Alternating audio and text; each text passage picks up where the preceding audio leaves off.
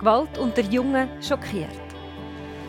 John wurde Opfer einer Massenschlägerei und erleidet ein schweres Schädelhirntrauma. Es folgt ein langer Weg zurück ins Leben. Nico Pauli war ein gefürchteter Hooligan. Gewalt stand bei ihm an der Tagesordnung, bis er erkannte, dass sie ein Ventil für seinen inneren Schmerz war. Wir haben nachgefragt, abends bei den Jungen auf der Straße und bei Gewaltforscher Dirk Bayer an der Zürcher Hochschule ZHAW. Jung und gewaltbereit im Fenster zum Sonntag.